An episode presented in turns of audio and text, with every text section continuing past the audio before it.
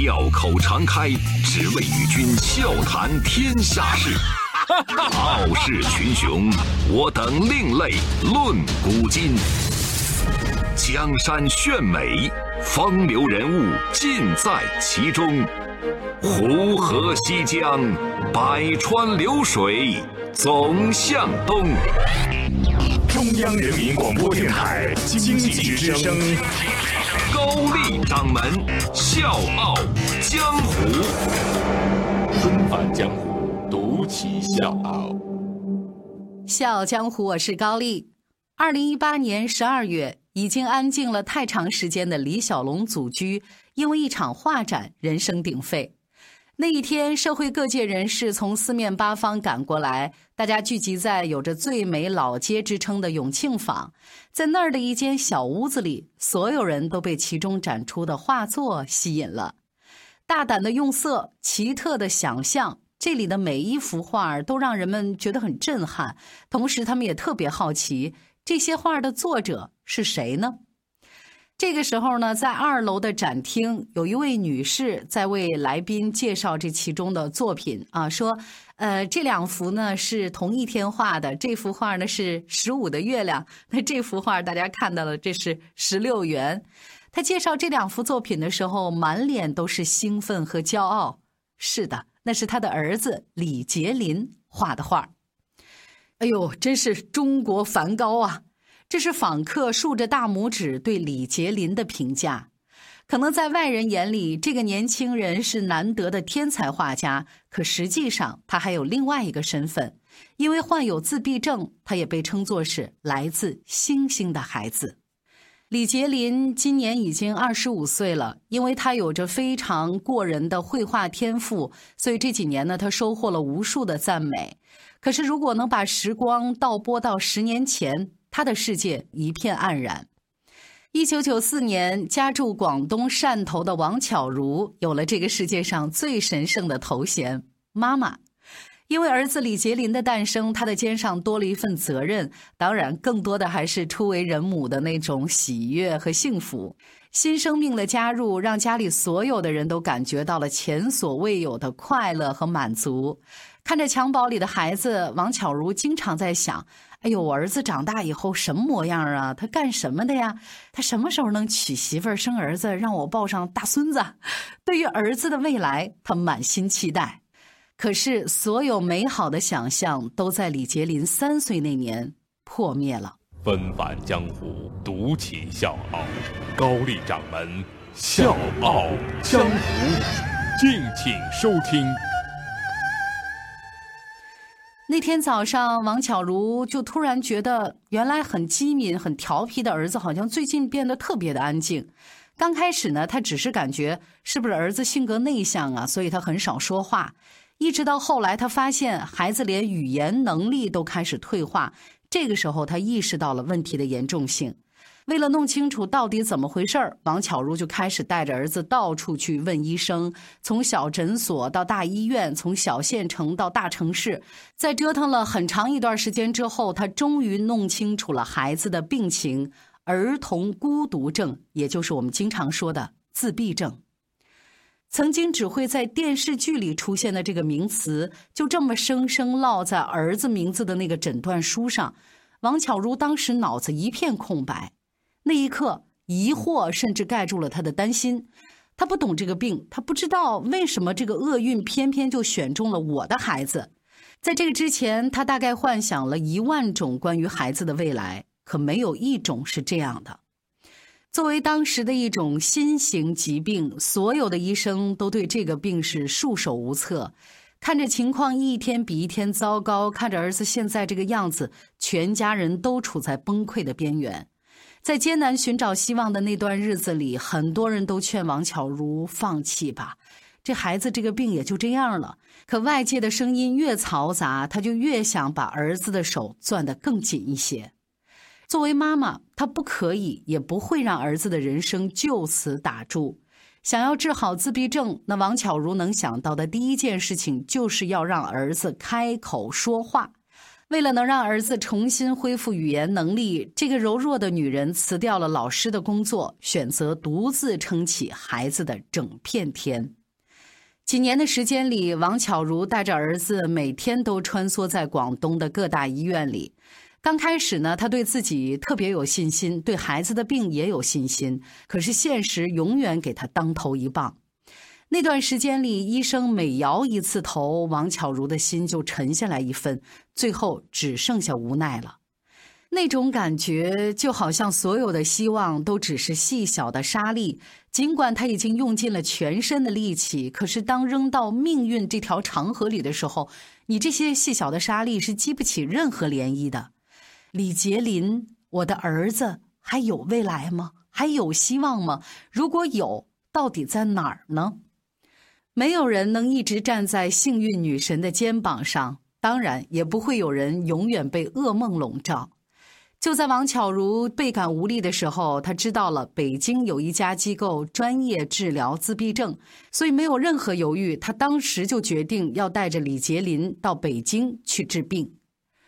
火车就这么一路向北，看着身边安静的儿子，王巧如的心里满满都是忐忑。前面等待他的会是什么呢？北京这么大一个城市，人生地不熟。因为他当时呢知道有这么一个机构，但是他也不知道人家的名字叫什么，也不知道在哪个位置。所以到了北京，他花了将近半年的时间，才在偌大的北京城里找到了那家自闭症疗愈机构。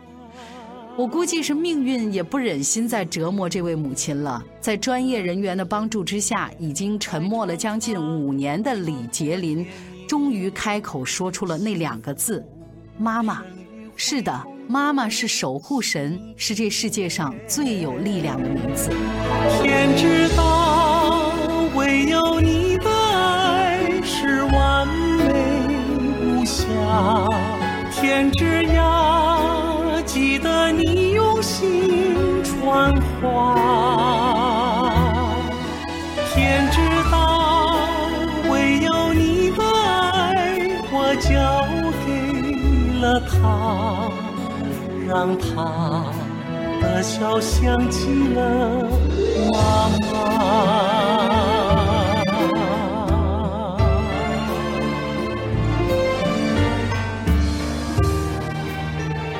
在北京接受了一段时间的治疗，李杰林的情况有了非常大的好转。在确定儿子病情稳定之后，王巧如带着孩子回到了老家。那个时候，李杰林已经八岁了。为了能让孩子尽快回归到正常的生活里，王巧如开始张罗孩子上学的事儿。因为有自闭症，尽管李杰林在平常看起来跟其他的孩子没什么不一样，但是学校还是以各种各样的理由拒绝了他的入学申请。作为一名曾经的人民教师，王巧如比任何人都清楚教育的重要性。于是乎，就跟多年前决心要带儿子治病时候的那种决绝一样，王巧如再一次踏上了艰难的求学之路。在这之后的很长一段时间里，不可以充斥了这位母亲每天的生活啊！对不起，您的孩子这种情况我们不可以收啊！对不起，这我们原来没有遇到过，不可以。他听到的都是这样的声音。看普通方法行不通，王巧如就只能四处托关系。当时他动用了自己在这座城市里的所有的人际关系，花费了所有的心思，终于在千难万阻当中给儿子换来了一个读书的机会。是的，这个书是能念了，但是我们没有办法就此消除大家对于自闭症儿童的偏见。入学之后，李杰林就成了学校里的异类，同学们对他指指点点，甚至有那些不懂事的孩子还会辱骂他。因为周遭不友好的眼神，这个还不到十岁的小朋友再一次受到了命运的暴击。在白眼儿和嘲笑声中，李杰林度过了自己的小学和初中生涯。中考那年，一向喜欢涂涂画画的李杰林顺利考上了当地的中职美术学校。可以继续念书，还能学一门手艺，这个对于李杰林来说真的是最好的选择了。可是就在王巧如觉得我这日子一天比一天好，一天比一天有盼头的时候，命运却再一次抽走了他手里唯一的好牌。周一到周五早间五点、下午四点，欢迎收听高丽掌门笑傲江湖。请在公众微信搜索“经济之声笑傲江湖”，记得点赞哦。因为自闭症，好不容易考上中专的李杰林被学校退学了。对于学校来说，拒绝李杰林只意味着把一个问题学生挡在了门外。可是对于李杰林和王巧如来说，这就代表着之前十三年的努力在这一刻化为乌有。校方突然的决定让李杰林备受打击，之前好不容易稳定的病情慢慢的加重了。可是偏偏在这个时候又应了咱中国的那句老话：“福不双至，祸不单行。”李杰林的爸爸突发脑梗住进了医院。我就这么一个弱女子，我一个肩膀挑两个男人，我真的是挑不起了。在家里一团乱麻的时候，王巧如真的是想一了百了。可是每次她有这样的念头，就会不自觉地走到李杰林的身边。他看着始终都懵懂的儿子，最终选择了坚强。我记得在二零一八年有一种特别火的说法，说呢这世间只有一种英雄主义，就是在看清了生活的本质之后，依然选择热爱生活。那王巧如也坚定地认为，父母要先走出来，孩子才能有未来。所以，二零一三年，为了给父亲治病，李杰林跟着妈妈辗转到了广州。那一年，李杰林已经十八岁了，是同龄人进入大学、开启人生新篇章的时候。可是，他依然只能躺在家里，盯着窗户看外面的世界。受病情的影响，李杰林大多数时候都是沉默的。没有人知道那段时间他是怎么度过一个又一个漫长的黑夜。他看着那些走在路上的人，他是不是也期待能跟他们一样过着安稳而且喜乐的一生？终于，他们遇到了 WABC，也就是无障碍意图。我要特别给大家介绍一下这家机构。这是一家主要为智障还有就是精神障碍人士提供免费的艺术潜能开发课程的一个公益机构。WABC 在很多年的时间里，为很多特殊需要人群带去了生活的希望。二零一五年，这家机构的创始人找到了李杰林一家，而且主动提出要帮他们一起度过困境。他们发动捐款，挖掘李杰林的绘画天赋，而且给他提供了平台。在大家的帮助之下，王巧如在绝境当中再一次看到了希望。通过这个机会，一直喜欢画画的李杰林再一次拿起了心爱的画笔，而病榻上的李爸爸也慢慢摆脱了病痛的折磨。是的，这个家庭终于迎来了新生。现如今，凭着过人的天赋和努力，李杰林呢已经正式成为 WABC 的签约画家。他的画作呢也很多次的被拍卖出了高价，曾经无数次被拒之门外的问题孩子，就这样成了天才画家。听了我们今天的故事，大家可能会觉得跟普通的孩子相比，李杰林是不幸的。可是我要告诉各位，如果跟其他自闭症的孩子相比，李杰林真的是很幸运了，因为妈妈的坚持，因为别人的帮助，他可以在绝望当中重获新生。但其实现实生活当中，大多数自闭症患者和他的家人穷极一生，也未必能等到一个明朗的结局。那接下来我就跟各位说一说这个自闭症。一九四三年，自闭症第一次在我们人类世界有了名字，到今天他也才刚刚七十六岁。因为本身的诸多不典型性，所以自闭症的病因在医学界依然是被定义尚不明确。而且也是因为这样的神秘，所有罹患这个病的孩子都多了一个名字——星星的孩子。这个听起来有点浪漫的名字，给了这些孩子诗意的标签。但是他们的现实生活远没有这样的诗情画意，相反，这其中总是充斥着残酷和冰冷。受到病情的影响，得了自闭症的孩子多半会伴随语言、社交、智能很多方面的障碍。因为兴趣范围很狭窄，包括也很刻板，他们对于周遭事物有着非常严格的要求，稍微有一点变化就会出现过激的反应，严重的时候甚至会进行自残或者是伤害别人的行为。作为一种终身发展障碍，自闭症对于患者和他们的家庭来说，真的是一场巨大的折磨。从出生到现在，这孩子一句话都没说过。十年，他只跟那一个玩具玩嗯，没有任何情绪和反应。练习了一万次拍手，他始终都没学会呀。这些在外人听起来不可思议的牢骚，其实呢，每天都不同程度的发生在自闭症患者的家庭里。因为比起治病，这更像是一场关乎于耐心和决心的战役。可是有的人却没有办法等到战争胜利的那一天。我记得曾经看过一个采访，就是自闭症儿童他的家长说，对于他们来说，这辈子最大的愿望就是能比孩子多活一天。因为他们知道，除了自己，他们的孩子身后没有一个人，他们活着就是孩子最后的体面。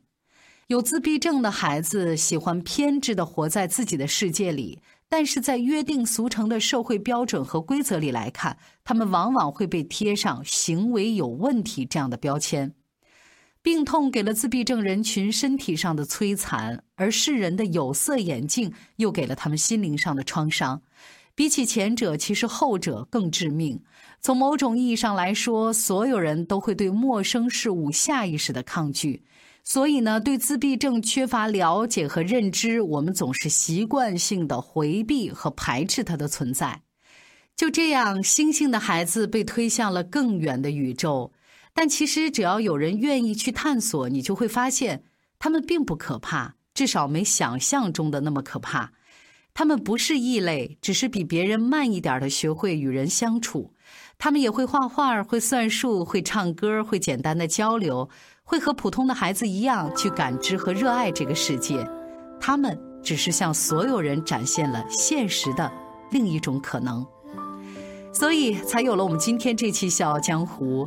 今天节目最后，高掌门也特别想说：关注问题，了解问题，让所有星星都有机会像我们今天故事的主人公李杰林那样闪亮，为他们，也为我们自己。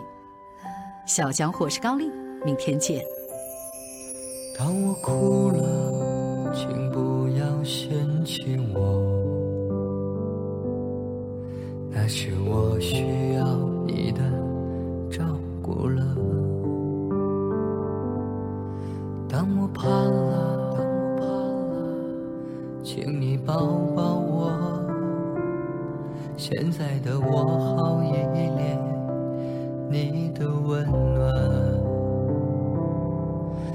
我喊了，不听你的安慰，请耐心一点，听听你听不懂的话。当我跑了。跑到不知道家的地方，请一定来找我。他们说星星为了和地球相望，穿越了千万光年。请等我一年再一年，一年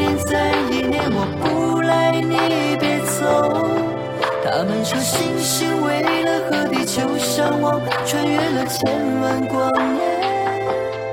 请等我一年再一年，一年再一年，我来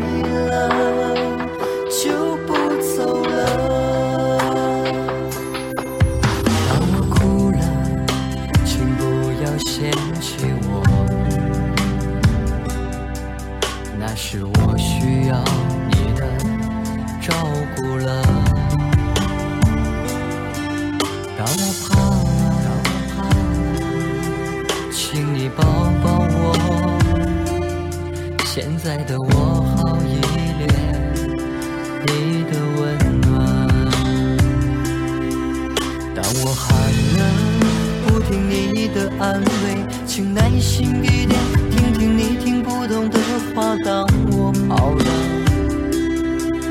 跑到不知道家的地方，请一定来找我。他们说星星为了和地球相望，穿越了千万光年。请等我一年再一年，一年再一年，我不来一心为了和地球相望穿越了千万光年。请等我一年再一年一年再一年我来了。